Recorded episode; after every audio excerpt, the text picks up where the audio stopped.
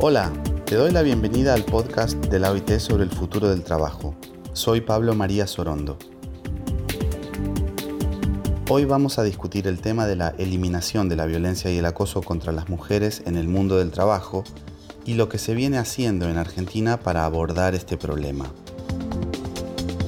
Antes de presentar a las personas invitadas para este episodio, escuchemos el testimonio de dos mujeres que sufrieron experiencias de violencia y acoso en sus lugares de trabajo.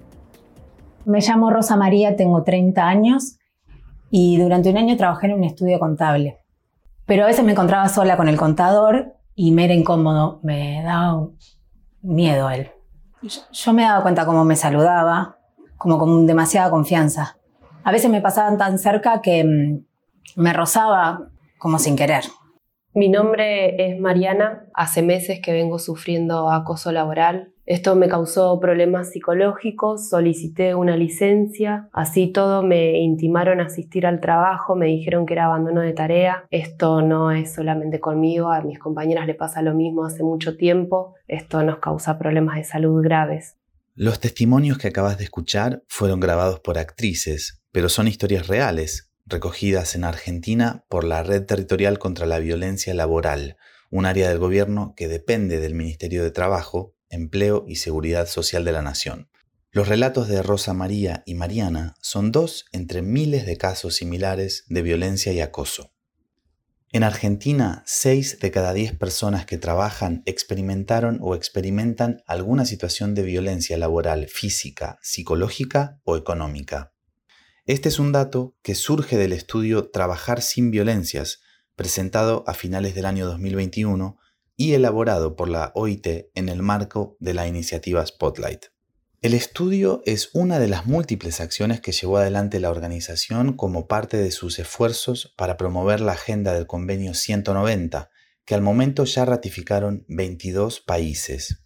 Y precisamente en este nuevo episodio del podcast de la OIT sobre el futuro del trabajo, vamos a explorar el caso de Argentina, que fue el cuarto país en ratificar esta norma. Vamos a conocer el camino recorrido desde entonces y cuáles son las acciones concretas que realizan el gobierno, el sector empleador y el sector sindical junto con la OIT para abordar este problema social. Enviaremos el proyecto de ley para la ratificación del convenio número 190 sobre violencia y acoso en el mundo del trabajo.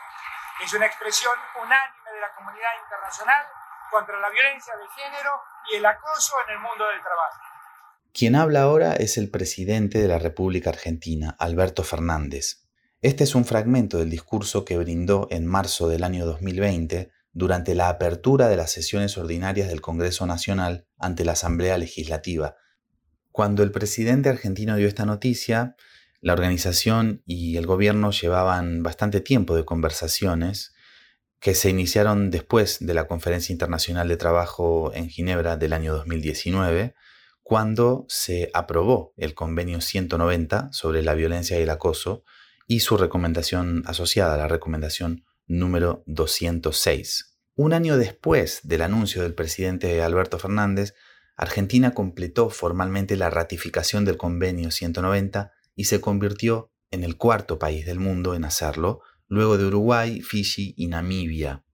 El 23 de febrero de este año, el convenio 190 entró en vigor en el país y Argentina adquirió el compromiso de aplicar sus lineamientos en la legislación y la práctica nacional. Y si bien el sector empleador y las organizaciones sindicales tienen un rol fundamental, el Estado es el principal responsable de dar cumplimiento al convenio. Para indagar sobre este tema con mayor detalle, vamos a dialogar con Cecilia Cross, la subsecretaria de Políticas de Inclusión en el Mundo Laboral, perteneciente al Ministerio de Trabajo, Empleo y Seguridad Social de Argentina. Subsecretaria, bienvenida.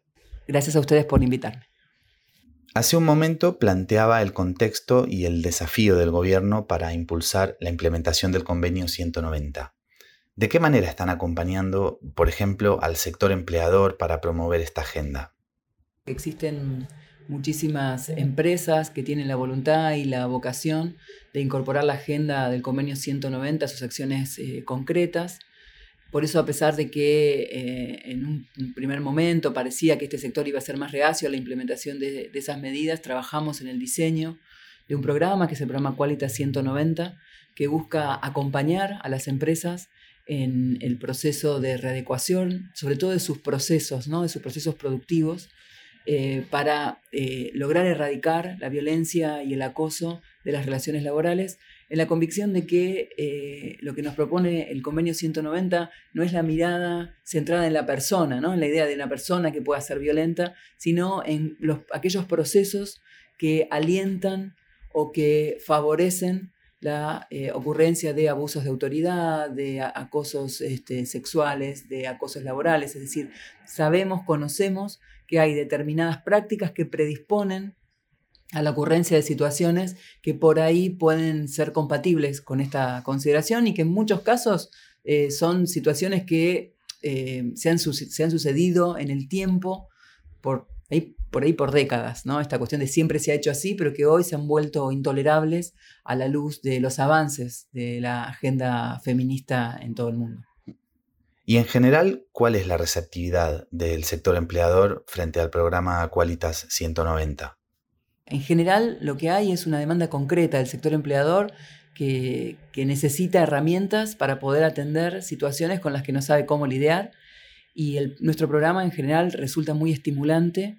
De hecho, eh, lo que termina ocurriendo es que las empresas que participan en la actualidad son casi 50 empresas líderes que han participado en este proceso, bueno, van inclusive mucho más allá de lo que esperaban en un primer momento, ¿no? De alguna manera, al consustanciarse con esta agenda y al encontrar sus aspectos innovadores, eh, bueno, encuentran que es una herramienta muy potente. En algunos casos incluso acompañaron a sectores específicos para desarrollar protocolos de actuación, como sucedió con el protocolo de actuación ante situaciones de violencia de género en teatro y televisión, o uno similar con la actividad metalmecánica.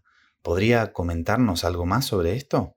Bueno, esos protocolos, esos tres primeros protocolos que, hemos logrado firmar, hay otros que estamos tratando de, concretar, eh, nos llenan de orgullo porque se basan en el diálogo social, en el esquema tripartito de la negociación colectiva.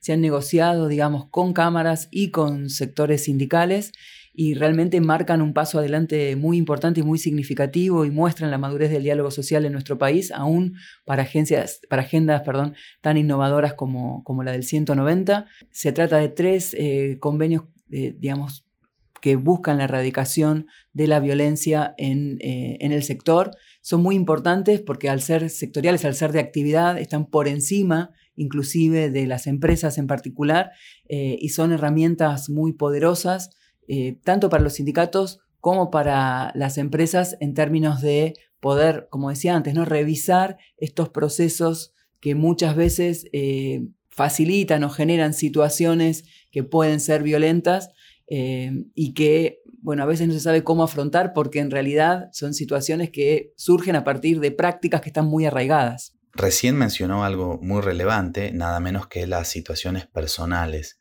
Al comienzo de este episodio, de hecho, escuchamos fragmentos de dos testimonios basados en historias reales que fueron recogidos por la Red Territorial contra la Violencia Laboral, que está bajo su órbita. Son testimonios de personas que sufrieron alguna clase de violencia en sus espacios de trabajo y que pudieron contar con la asistencia de un área particular del Estado creada específicamente con este objetivo. ¿Qué nos podría contar sobre la red territorial y sobre los resultados que está teniendo? Bueno, la Oficina de Violencia Laboral, eh, que depende de la Subsecretaría de Políticas de Inclusión en el mundo laboral del Ministerio de Trabajo, es, tiene, digamos, eh, o es el resultado de una acción concreta eh, que se viene realizando desde el Ministerio en diálogo con la Intersindical de Violencia desde hace por lo menos 15 años. Em, y que ha permitido que se pudiera empezar a poner en palabras eh, y que se pudiera eh, empezar a poner, eh, digamos, blanco sobre negro distintas situaciones a lo largo y a lo ancho de nuestro país. Esta oficina comenzó dentro del ámbito del Ministerio de Trabajo, pero en la actualidad está impulsando el desarrollo de redes territoriales que de alguna manera permiten empezar a dimensionar, ¿no? a cuantificar y a calificar la violencia realmente existente en nuestro país. en tal sentido, también eh, hemos dado un nuevo impulso a la Comisión Tripartita de, Igualdad de Oportunidades, la CTO, como un ámbito desde el cual empezar a eh, analizar las distintas situaciones desde un enfoque sectorial, desde un enfoque federal. También estamos trabajando para la adecuación de la CIOT, que cumple, digamos, un rol parecido, pero dentro del ámbito público, a los lineamientos del convenio 190 la CIOT es, dentro de la Administración Pública Nacional, el organismo que recepta las denuncias de violencia eh, y acoso en el lugar de trabajo. Es decir, estas son todas políticas públicas que emergen de la acción concreta y cotidiana del Ministerio de Trabajo en su interacción con las redes intersindicales eh, contra la violencia. Si se mira el tiempo que pasó desde la adopción del convenio 190 en junio del año 2019 hasta hoy, a comienzos de diciembre de 2022, vemos que a, pesar de la pandemia, de la crisis social, de los cambios institucionales durante todo el periodo, la agenda del convenio se mantiene en un avance constante. ¿Usted cree que se puede hablar de una política de Estado en torno a la violencia y el acoso laboral en Argentina? Se puede decir, creo que se puede decir que Argentina eh, ha asumido un rol pionero no solo en lo que se refiere a sus autoridades políticas, al presidente Alberto Fernández, sino también al movimiento obrero. Eh, el presidente Alberto Fernández em, no solo promovió eh, la, ratificación del convenio 190 aún en plena pandemia, digamos, no dejó que la, agenda de la, emergencia eh, quitara de, eje lo, lo, urgente, lo importante, sino que además creo que comprendió que la agenda del 190 es la agenda del futuro, porque la agenda del 190 justamente lo que nos, a lo que nos invita es a eh, dejar de, o, a descentrar esta idea de que se puede separar nítidamente el espacio de trabajo y el espacio de no trabajo, el tiempo de trabajo y el tiempo de no trabajo. Y esto es muy importante en términos, por ejemplo, de igualdad en lo que se refiere a las mujeres. Subsecretaria Cecilia Cross, muchísimas gracias por su participación.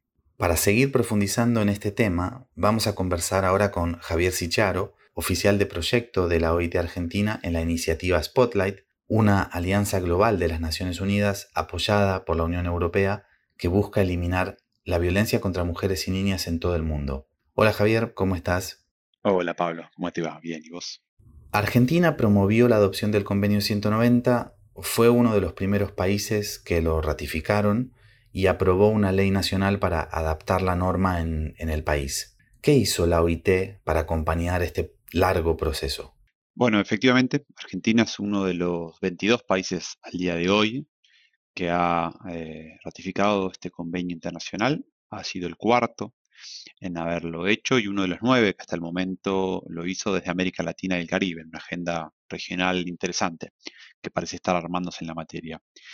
Nosotros desde OIT intentamos acompañar siempre que se adopta una norma internacional, un convenio de esta magnitud, que no es algo que suceda con tanta periodicidad. Este convenio fue aprobado en 2019, anteriormente el convenio 189, el que lo precedía, era del 2011, o sea, no es nada sencillo cuando se adopta una norma internacional de trabajo eh, a nivel global.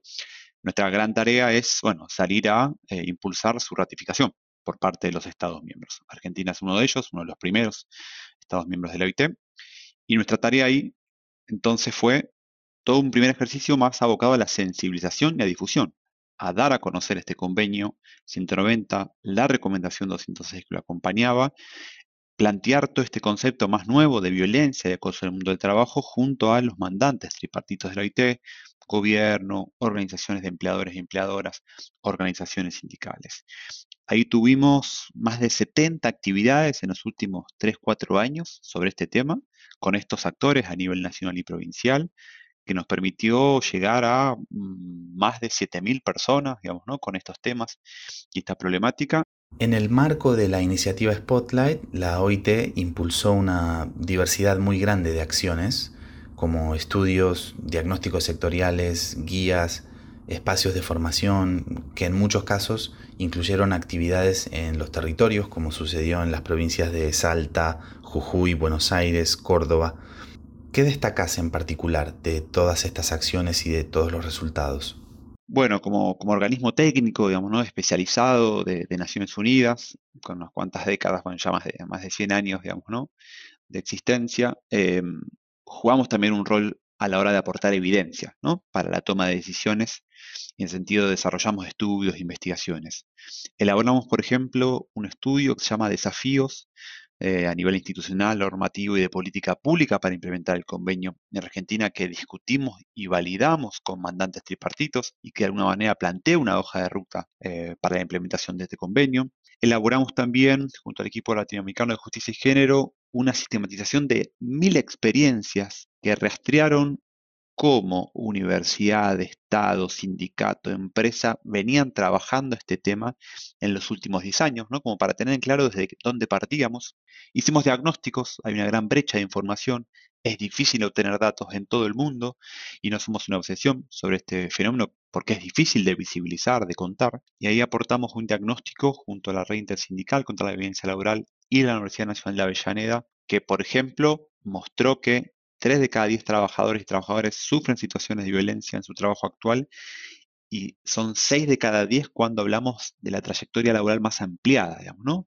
Nos mostró niveles de prevalencia altos. Hicimos también estudios para sectores como salud, energía eléctrica, el trabajo doméstico y más recientemente, y ahí ya más ligada a la formación, digamos, ¿no? y al trabajo con sindicatos y con empleadores, acabamos de publicar una guía sindical que orienta el accionar eh, delegadas, delegados, dirigentes sindicales respecto a cómo trabajar estos temas desde los roles de representación sindical, digamos, ¿no? Y lo mismo estamos haciendo material, digamos, ¿no? Pensado para quienes tienen responsabilidades en áreas de recursos humanos, legales, compliance de las empresas, que tienen la, bueno, la necesidad y la obligación a partir de la ratificación de este convenio de empezar a elaborar políticas en el lugar de trabajo para abordar esta problemática. La pregunta que sigue te va a exigir un análisis prospectivo porque quisiera terminar con una reflexión mirando hacia el futuro, aunque el futuro cercano.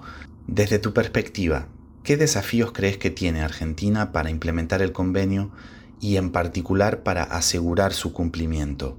El país tiene avances importantes, pero también tiene desafíos, como bien vos decís. Un primer desafío, quizás más inmediato y más urgente, tiene que ver con la adaptación normativa. El convenio en su artículo 7 habla de prohibir legalmente la violencia y el acoso en el mundo del trabajo, y mientras que tenemos una ley que es la 26485 de protección integral a las mujeres que aborda la violencia laboral contra las mujeres, mientras que tenemos una ley de identidad de género, una ley de contratos de trabajo, una ley de actos discriminatorios, no tenemos a nivel nacional una ley que específicamente aborde y regule la problemática de la violencia y el acoso del mundo del trabajo. Entonces, ahí tenemos una primera brecha por, saldar. Eh, en septiembre del año próximo, Argentina va a tener que presentar su primera memoria ante la OIT eh, en términos de, organismos de control, que también somos cuando los países ratifican un convenio. Y ahí, bueno, va a tener un primer momento de poder contar lo que ha hecho para implementar este cumplimiento. Ese desafío se extiende también a nivel subnacional. 14 de las 24 jurisdicciones tienen alguna normativa también relacionada o que al menos aborda una parte de la problemática, pero en ninguno de estos niveles existe una norma que en términos de definición de la problemática, los sujetos comprendidos, el ámbito de aplicación, que son todas dimensiones que el convenio plantea de manera más amplia, eh, estén alineadas con lo que el convenio y la recomendación han establecido. Entonces, hay una primera agenda más de adaptación normativa. Un segundo elemento de desafío creo que tiene que ver con la necesidad de una jerarquización y una mayor eh, articulación institucional. Tenemos una problemática de creciente visibilización, donde existen áreas del Estado a nivel nacional y subnacional que dan respuesta, pero que creemos que a la luz de estas definiciones más amplias, en términos de sujetos comprendidos, ámbito de aplicación, deben ser jerarquizadas, digamos, ¿no? Y actualizadas también en su formación para poder acompañar de manera integral, digamos, ¿no? A este tipo de situaciones, digamos, ¿no? Como país federal, ahí claramente hay una articulación, bueno, vertical, nación-provincia, pero también horizontal entre ministerios de trabajo, de género, de empleo público, eh, de desarrollo social, de superintendencia de riesgos del trabajo, por, por profundizar. Eh, y ahí a nivel federal sí es interesante destacar, por ejemplo, el avance que ha habido con una red territorial contra la violencia laboral, una iniciativa más que interesante, que está justamente esto, traccionando una respuesta lo más coherente y homogénea posible de situaciones que se suceden a lo largo del territorio del país en coordinación entre el territorio, las provincias y el Ministerio de Trabajo de la Nación, con lo cual eso hay que destacar, más allá de estos desafíos, los caminos interesantes que el país viene recorriendo al respecto. Y quizás para culminar, uno también tiene que pensar estrategias de intervención puntuales. Ahí es importante concebir que no todos los sectores tienen los mismos niveles de prevalencia. Sabemos por las estadísticas que se producen que sectores como salud, educación, administración pública, defensa, hotelería y gastronomía, trabajo doméstico, son sectores donde se producen en mayor niveles de violencia este tipo de situaciones de violencia o acoso. No casualmente son los sectores más feminizados. Entonces, ahí hay que recordar que el convenio nos dice, no solo podemos trabajar vía normativa, pero también la negociación colectiva puede ser un espacio eh, fundamental donde se sienta el, empleador con la representación de las y los trabajadores para discutir cuál es la mejor política del lugar de trabajo para prevenir y abordar situaciones de violencia, dada esa especificidad sectorial. Y no hay que olvidarse también como estrategia que la seguridad y salud en trabajo es otro canal, digamos, ¿no? para pensar en la violencia del acoso como un riesgo, digamos, ¿no? y la necesidad de abordarlo, digamos, ¿no? y de mitigar sus efectos. Entonces, un poco por acá, digamos, ¿no? Nos parece que hay estos tres grandes capítulos de desafíos por delante para, para hacer de este convenio una letra viva en nuestro país. Javier Sicharo, oficial de proyecto de la OIT Argentina en la iniciativa Spotlight. Javier, te agradecemos mucho por tu participación. Hay mucho más para decir sobre este tema, pero hasta aquí llegamos por ahora.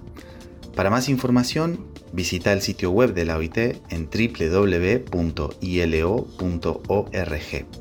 Gracias por acompañarnos en un nuevo episodio del podcast de la OIT sobre el futuro del trabajo. Mi nombre es Pablo María Sorondo y les dejo un saludo desde la ciudad de Buenos Aires, en Argentina.